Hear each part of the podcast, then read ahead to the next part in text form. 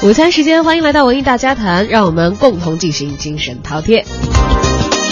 我是主持人小昭，首先来分享一下今天的文艺头条吧。前一段时间啊，相信大家的这个手机屏幕可能多多少少都会接收到关于神剧《太子妃》的一些推送啊。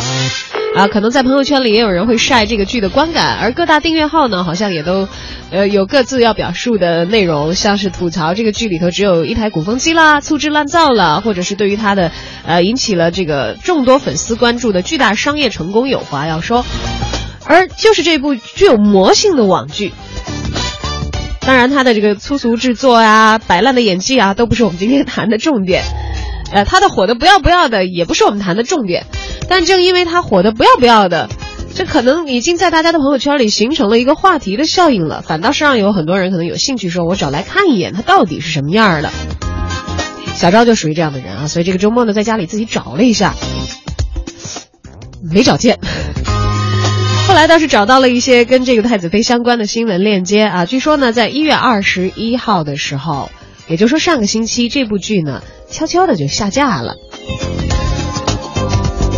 这还不打紧啊！除了小昭搜一搜太子妃之外呢，据说好像好像还有很大的一批网友都不停的在网上搜，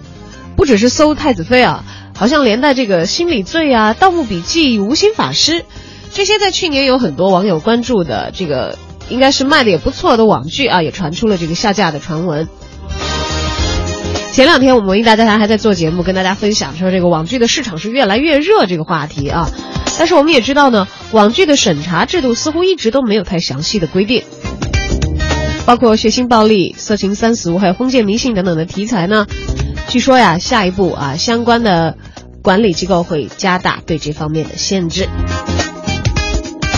那比较有意思的是呢，啊，各家视频网站目前都处于有点蒙圈的状态。据有的媒体记者呃致电询问这些网剧下架的原因，呃，各家视频网站呢都语焉不详，说我们也不知道原因在哪儿。而太子妃们集体下架，也有这个剧集的导演证实说，好像是因为题材呢有伤风化。二零一六年一开年，网友就。遭遇了太子妃的刷屏，看看数据就知道这个剧有多么的火爆啊！根据播出平台提供的数据呢，播放量一路走高，九天破亿，二十四亿是最终收官的成绩。但是在一月十五号呢，却曾经传出过因为内容有伤风化，相相关部门要求太子妃在次日下架的消息。当时呢，官方的播出平台曾经回应说这个下架呢是谣言，不属实。但没想到在一月二十一号的时候，太子妃就真的被下架了。不下还好，一下下的就不止太子妃啊，一下下一堆了。原来不止太子妃，呃，包括心理罪，还有刚才提到的无心法师、盗墓笔记、暗黑者、探灵档案在内的六部网剧，都是因为题材的原因被要求下架。